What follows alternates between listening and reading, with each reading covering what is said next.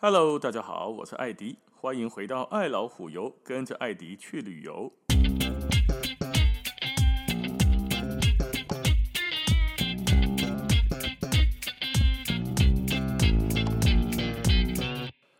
我的声音听起来可能带着一点点病态的磁性，哈，没错，我确诊了，不过没有什么症状啊，就除了一点点咳嗽之外。嗯，再带着一点沙哑的声音吧，啊，非常具有磁性的声音啊！但是因为还可以讲话啊，所以我们就还是继续录下去喽。这一集要来聊的是什么呢？卢森旁边除了铁力士山之外，还有一个非常有名的山，叫做比拉特斯比拉特斯山。这两座山呢，可以说各有千秋，看到的景观呢，也不太一样。铁力士山是以三百六十度的旋转缆车来闻名，比拉特斯则是拥有世界上最陡峭的登山齿轨火车。比拉特斯跟很多地名一样啊，就是有人翻成皮拉图斯山，有人翻成比拉特斯山，whatever，反正呢，只要名称看起来差不多的，诶，就是同一个东西。而且它这个还很好认的是。这座山的 logo 哦，每一个山都有一个 logo 哇。那这个山的 logo 呢，是一只长着翅膀的龙，很特别哦。别人家的山的 logo 呢，都是山的形状啦，或其他的自然景观的形状。诶，就他不讲，一头龙龙呢，哦，dragon dragon 的那个龙来做 logo。那我们一般都晓得，西方龙跟中国龙是不一样的。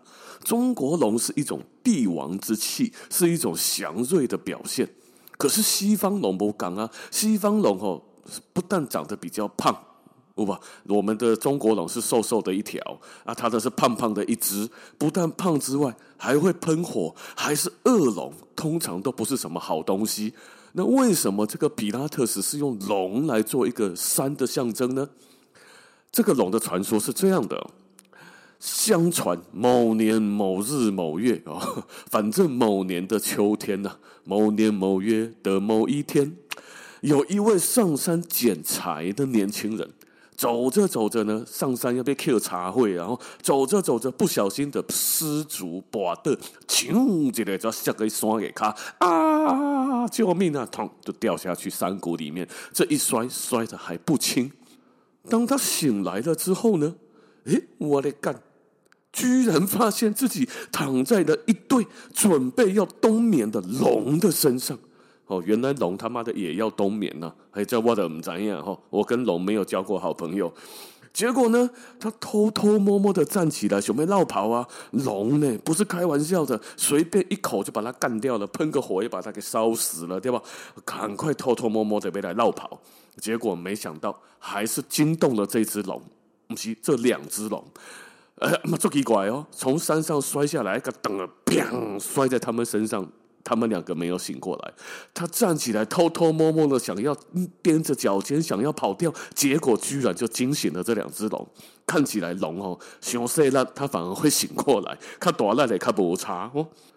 那这两只龙醒过来之后，看到这个年轻人摔在他们身上，还受了点伤，非常见鬼的啊！不是非常幸运的，这两只龙居然还开始悉心的照顾了这个年轻人的伤势，并且帮他度过了这个寒冷的冬天。怎么度过的？哈，故事就没有写了。这个感情，这两条龙呢，还跑出去外面帮他找食物，然后回来他的巢穴里面喂他吃吗？唔在嘞。好，总之，这个年轻人就在这个龙的照顾之下度过了这个寒冷的冬天，直到他春暖花开、身体康复之后，这个龙呢还飞离了他们冬眠的地方，叫这个年轻人坐在他的尾巴上，来来来来来，干杯起来！上来了之后，还送他回家。呃，基本上 就跟很多童话故事一样，就是一个蛮扯淡的一个故事。哦，那个龙看到他居然没有一口把它吞了，就顺便冬眠了。他妈做奇怪，可能呢、啊？吼，可能合理的推测是，龙冬眠之前是在假料熊罢了，刚刚去吃了个他妈的把肺吃到饱，结果再也吃不下了，看到食物来不想吃了。阿甘想说，就顺便照顾一下年轻人好了，照顾一下，最好每天还帮他给换绷带啊，擦擦红药水之类的，最后再送他回家去。送他回家这个定义，这个含义吼，伊嘛可能是说，像咱咧钓鱼啊，好吧，钓钓什么小鱼、小蟹、小虾这种诶，那个啊那放生嘛，把它给放回去啊，干嘛？我等你大汉较好食啊，哦，所以他把年轻人。送回家是不是要等他长大一点、长胖一点，再把他给干掉？对吗？不怎样哦。总之，这是一个龙的故事，其中一个还有第二个龙的故事，另外一个传说哈，诶，有年份的哦，发生在西元一四二一年。当时有一条龙飞到皮拉特斯山的山上，撞到了一个农夫，砰，把这个农夫给撞昏过去了。农夫醒来之后，发现，咦，一旁的石头变成了龙的形状，还沾满了血。他觉得呢，这一块石头就是龙的化身，就把这个石头搬回去城市里面了。那更夸张的是，所有的民众都觉得这上面沾的血是龙的血，有治百病的功效。在这个石头目前还放在鲁圣的自然历史博物馆里面展览。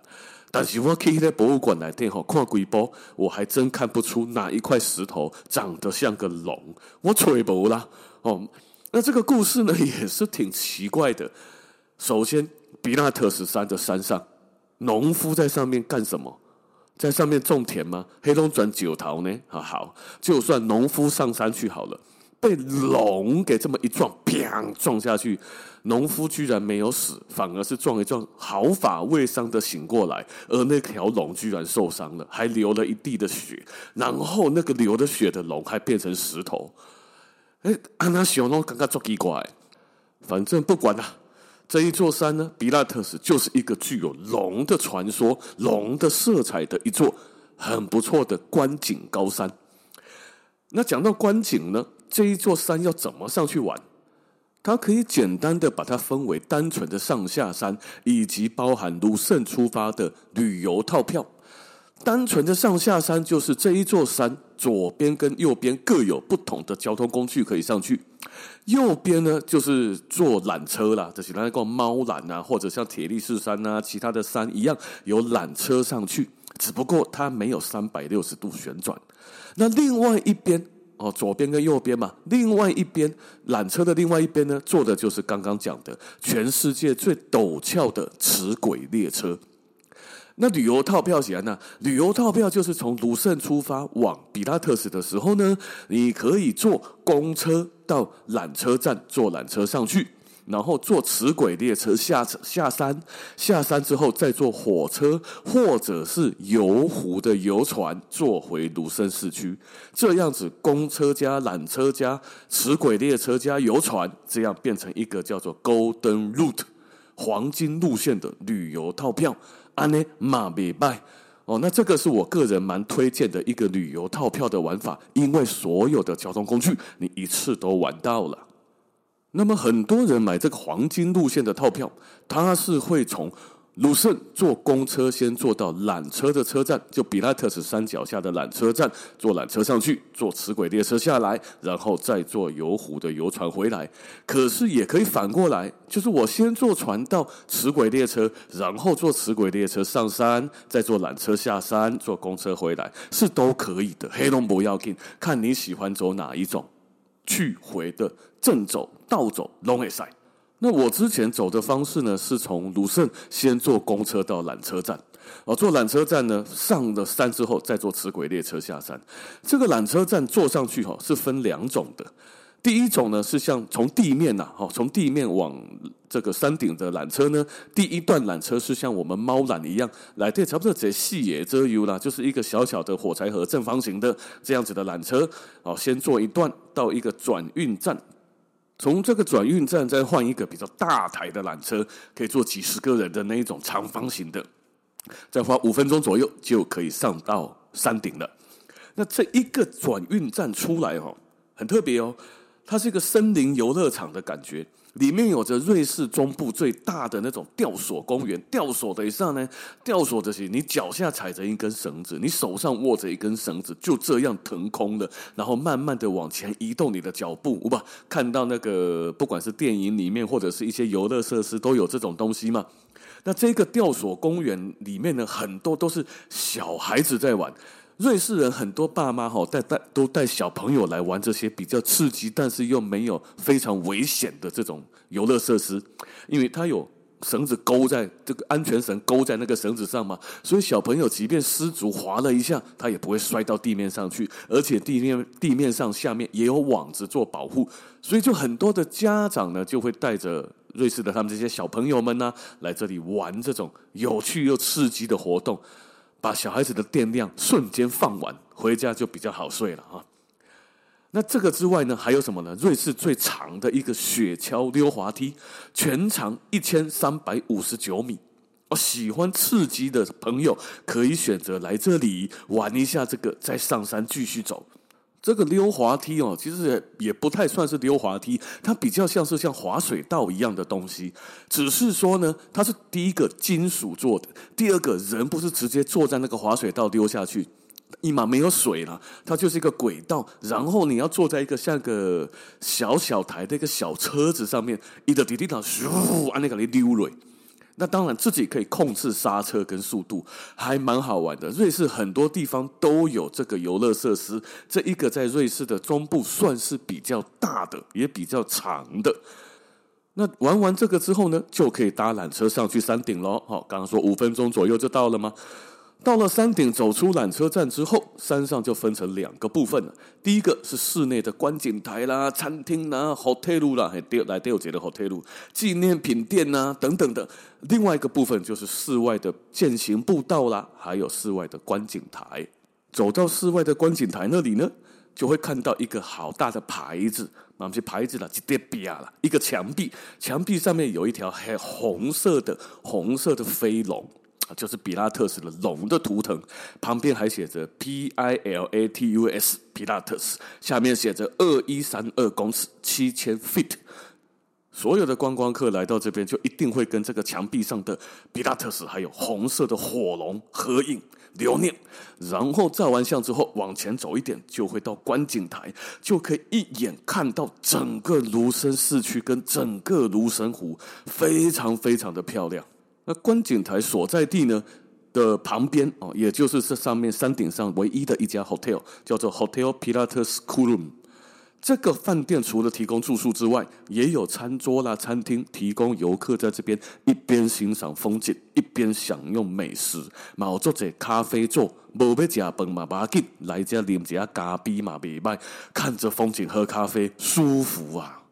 看完了风景之后，要下山，就是要来搭期待已久的世界最陡的磁轨列车。